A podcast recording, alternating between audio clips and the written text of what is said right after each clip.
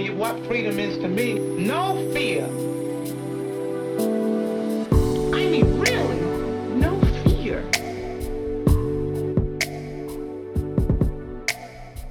Todos, mi nombre es Josué Galindo. Bienvenidos a mi podcast. Este espacio se llama Aves y queremos formar una comunidad de gente que podamos ayudar a otros a salir de problemas emocionales. Quiero hablarte episodio tras episodio cómo resolver situaciones emocionales de una forma práctica y de una forma vivencial. Espero que lo puedas disfrutar como yo.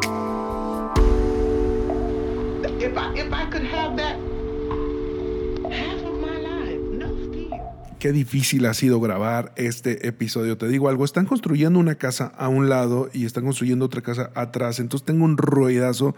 Entonces si escuches mucho ruido es porque, es porque no tengo tratamiento acústico. Pero bueno, eh, fíjate que les platico que en junio, eh, en junio se me rompió, mi, se me rompió el cristal de mi iPad. Y cuando quise repararlo, me di cuenta que era más caro eh, repararla que comprar una nueva. Pero ahí en la tienda, entonces me fui, a ver a- ahí tabletas y todo, están carísimas, ¿no? Pero me di cuenta que venden un, un como un plástico, no sé, una, una mallita, un plástico, no sé exactamente qué material sea, pero sé que se adhiere al cristal, al vidrio de la tableta o del iPad. Y, y- que lo que sucede es que lo vuelve anti-shock. De hecho, la cosita esta se llama anti-shock. Me puse a pensar, me puse a pensar en, en esto, ¿no? En, en que hay áreas de nuestra vida que necesitan este, um, este anti-shock. Hay áreas de nuestra vida que requieren que aprendamos a suavizar el dolor, aprendamos a suavizar la, la- la desesperanza, aprender a suavizar los momentos complicados. Recuerda que te, te he dicho que el escalón número uno dentro de los problemas emocionales es la conmoción. La conmoción fue mi área más complicada, es, es, el, es el shock, el dolor, el momento complicado de, en, el que, en el que te llegan las cosas y no sabes, no sabes ni qué hacer, no sabes ni qué decir, no sabes ni con quién hablar. Te he platicado estos, eh, esto en, en- en momentos anteriores, pero quiero decirte que hay unas áreas de nuestra vida que podemos aplicar ese anti-shock que nos ayuda, ayuda bastante. En este momento, justo eh, creo que necesitamos cultivar relaciones saludables, relaciones profundas saludables. ¿Sabes algo? El hecho es de que no, no, no podemos atravesar, no, no podemos atravesar la vida solos. La vida colectiva es mucho más saludable. El problema es que el ser humano tiende a hacer muy tóxicas sus relaciones profundas. ¿Te has, ¿Te has dado cuenta de esto? Que tus relaciones más profundas son las que más te bolean, son las que... Bullying, ¿verdad? De bullying, bolea de bullying. son las que más te hacen bullying, tus relaciones más profundas muchas veces son las que más te humillan, tus relaciones más, más profundas son con las que más compiten. Me, me asombra increíble observar de repente gente que son súper amigos y compiten todo el tiempo quién tiene la mejor ropa, quién tiene el mejor vehículo, quién tiene la mejor casa, quién tiene los hijos más inteligentes. Y, es duro y es triste. ¿Por qué? Porque en los momentos de conmoción vas a necesitar relación y si tus relaciones no son sólidas, si tus relaciones no son sanas, no son saludables, eso te durará toda tu vida y no podrás salir de ahí. Creo que, te digo algo, la gente crece, la gente se muda, la gente se casa, se divorcia, hay gente que muere. Y, quiero, quiero resolverte sobre otra área anti-shock y es que hay una familia que durará para siempre y hay una familia que no durará para siempre. Sin duda alguna, tus amigos a veces van a cambiar. Tu familia, quizás algunas, algunas personas de tu familia un día te van a decir que sí y otro día que no. Ojalá que tu familia sea súper unida. Pero he conocido muchas familias que aún en las muertes o en las pérdidas de seres queridos se pelean por las herencias y todo. Pero hay una familia que dura para siempre y es la familia, es la familia espiritual. Esa familia va a trascender aún después de la muerte. ¿Te- ¿Tiene sentido esto? O sea, es decir, tu familia física solo vas a, va- vas a, vas a tenerla aquí en la tierra, pero tu familia espiritual va a trascender después de la muerte. Cuando estemos en el cielo todos, seguirá siendo tu familia espiritual. Eh, la segunda área que hay que cultivar es, tienes que cultivar una familia espiritual.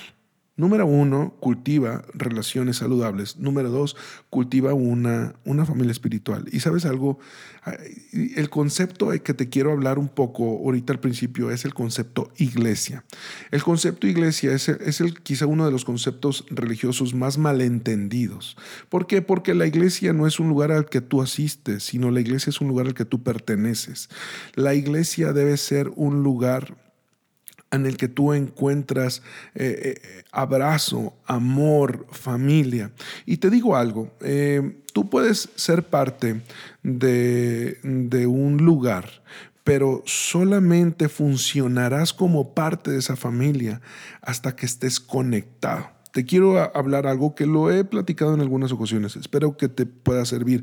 ¿Cómo, cómo ser parte de, esta organización de, de, iglesia? Ahora, si tú en la ciudad donde vivas, permíteme ser tu mentor, permíteme ayudarte a que tú pertenezcas a una familia. Yo te puedo recomendar alguna iglesia a la cual tú te puedas acercar y hacer familia espiritual. Sé que, sé que esto no ha sido a veces una buena práctica para algunos, pero yo puedo ayudarte a que esto lo sea para ti.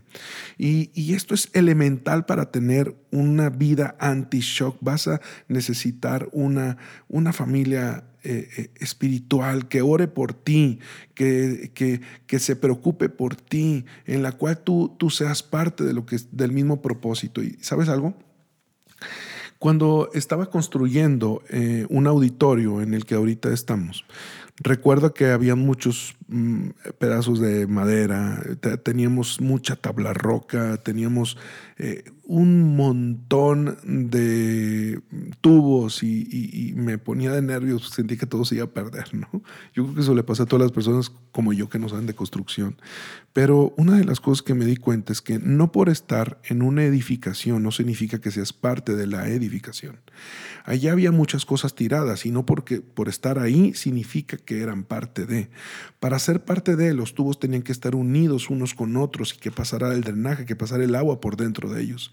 Para que el cable fuera parte de la edificación tenía que estar conectados una, punta con la otra punta para que fueran una conducción de energía para ser parte de las vigas y todo el techo y todo, tenían no que estar en el piso, sino tenían que estar ancladas y conectadas unas con otras y hasta, así hasta la cimentación.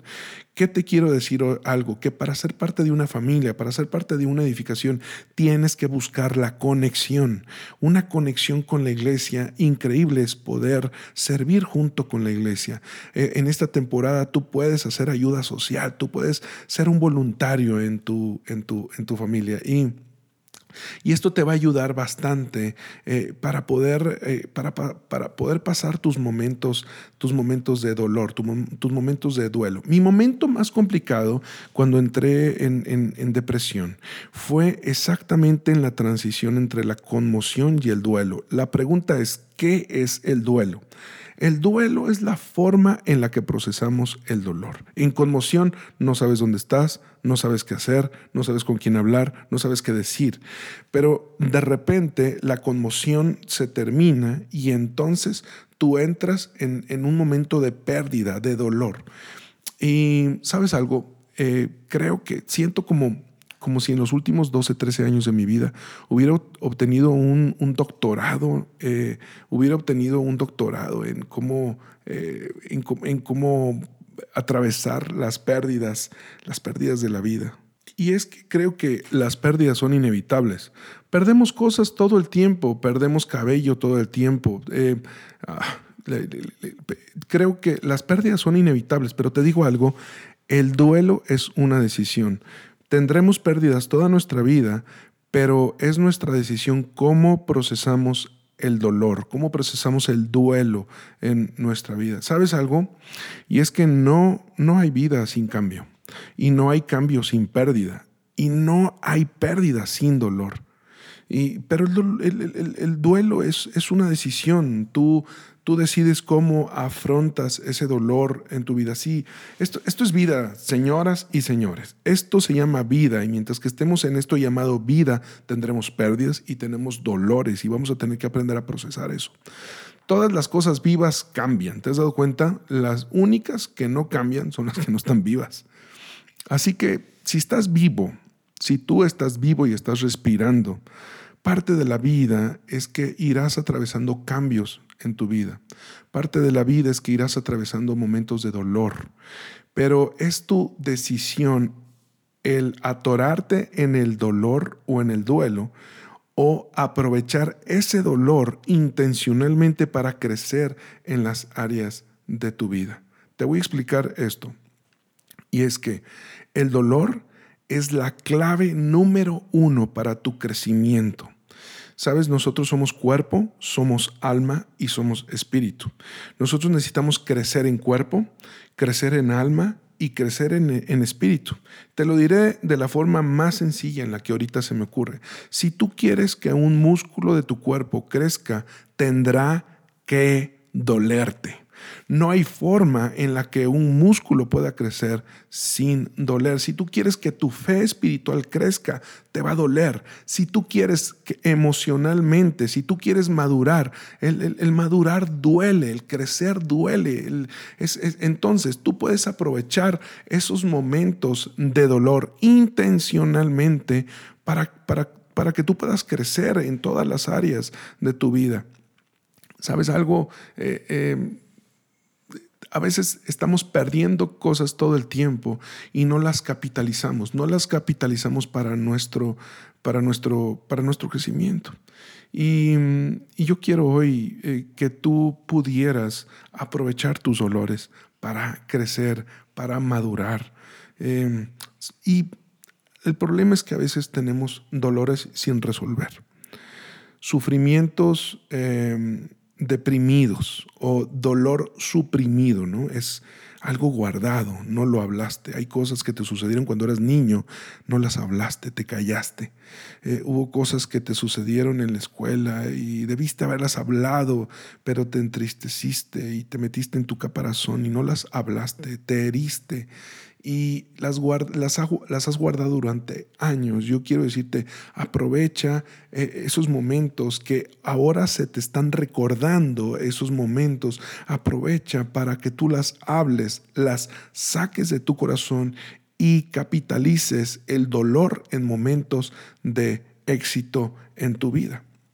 ¿Sabes algo? La segunda cosa que he aprendido sobre el duelo es que el duelo es algo súper saludable. Eh, de hecho, la única respuesta saludable cuando tienes una pérdida es llora. Es, es, es, es, es tiene, lamentalo. Eh, las pérdidas pueden ser cualquier cosa, ¿no? Podría ser pérdida de empleo, pérdida ah, de una carrera, una beca, eh, infertilidad, eh, una ruptura en un compromiso, en una relación, graves problemas financieros, muertes, perdiste a seres queridos, a tus padres, a un hijo. Eh, eh, perdiste quizás alguna extremidad, perdiste un seno quizás en el momento donde te tuvieron que operar para extraerte ese cáncer que había ahí. Y quizás, ¿sabes algo? Todos tenemos pérdidas en, en la vida y hacer como si no pasara nada, hacer como si no sucediera nada, no es una respuesta saludable. Eh, el negar la pérdida jamás será, será saludable. El dolor es la herramienta de Dios para que podamos eh, pasar a través de las transiciones de la vida. Si no lloramos nuestras pérdidas, quedaremos estancados, quedaremos estacionados. ¿Te has dado cuenta? Fíjate que hace poco, bueno, hace ya tiempo, fui a Argentina. Hace bastante tiempo que fui a Argentina, me tocó llegar al aeropuerto de Ceiza. Y, me tocó ver un aeropuerto, ahora ya está más moderno, pero en ese tiempo, creo que hace como unos seis años que fui, en ese, en ese tiempo em, ah, estaba, o sea, estaba súper, sentía como si hubiera, se, hubiera estacionado el tiempo, ¿no? Y ah, estaba, eh, las filas estaban mal, el, aire no había aire acondicionado y, y estaba como muy maltratado volví a ir hace poco para que los argentinos que me escuchen no se me enojen y estaba súper nice, súper padre. Pero una de las cosas que me di cuenta es que estaba como olvidado, como, como que estacionado en los noventas. no, a veces así estamos en la vida. ¿Te has, convivido con alguna amiga que se pase el flequito eso de los noventas, ese de, ese de, de flan? Si los millennials me van a matar, no tienen ni idea de qué estoy hablando, pero eh, te acuerdas la canción, conocí en un bazar, un Entonces el flequito ese no sé, eh, hay gente que se estaciona en temporadas de su vida y todo lo que, todo, todas sus, sus pláticas, todas sus anécdotas tienen que ver con su pasado. Están estacionados. ¿Sabes por qué? Porque no procesaron correctamente sus dolores. Y el dolor es una gran herramienta para, transicionar. Tenemos que llorar nuestras pérdidas, tenemos que aprender a, pero no estacionarnos ahí. Tenemos que saber que la vida sigue.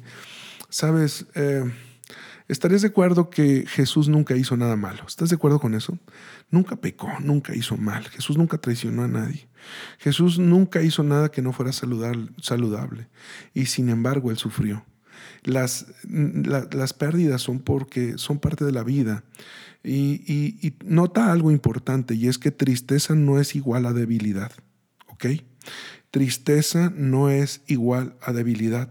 Los hombres débiles en realidad tienen miedo a mostrar sus emociones. Los hombres débiles tienen miedo a llorar. Los hombres débiles tienen miedo a emocionarse, a mostrar que están emocionados. Tienen miedo a, porque, porque es, es, parte de la, de la debilidad. Pero te seré honesto, la verdad es que entre más entre más mostremos nuestra emoción, entre, entre más lloremos nuestras pérdidas, más fuertes nos volveremos. Los espero la siguiente semana y voy a hablar un poco más acerca del, duelo, de, la, de cómo procesar el dolor. Gracias a todos los que me están escribiendo a las redes sociales. Gracias a todos los comentarios. Tengo historias que ustedes me han enviado que les pediré autorización para ver si puedo platicarlas un poco por aquí. Me encantó leer eh, una de ellas que, me comenta que perdió a, a, un hijo de un año y que eh, al escuchar mi primer episodio, sintió algo en su corazón y se sintió abrazada. ¿Sabes algo? Me hiciste el día. Me encantó leer una persona de Costa Rica también que me, me comentó que una fecha era súper importante y nunca la había atravesado con, con valentía y que ahora la pudo, la pudo atravesar después de que escuchó un podcast. Gracias a todos por escribirme eso. Gracias. Eh, escríbenme a mis redes sociales, Instagram y Twitter es Josué Galín. En YouTube, por ahí tengo mi canal, échate una vuelta, puedes ver mensajes más largos míos, a ver si me aguantas. Es Josué Galindo y en Facebook también. Y saben algo, los amo. Dios los bendiga. Chao.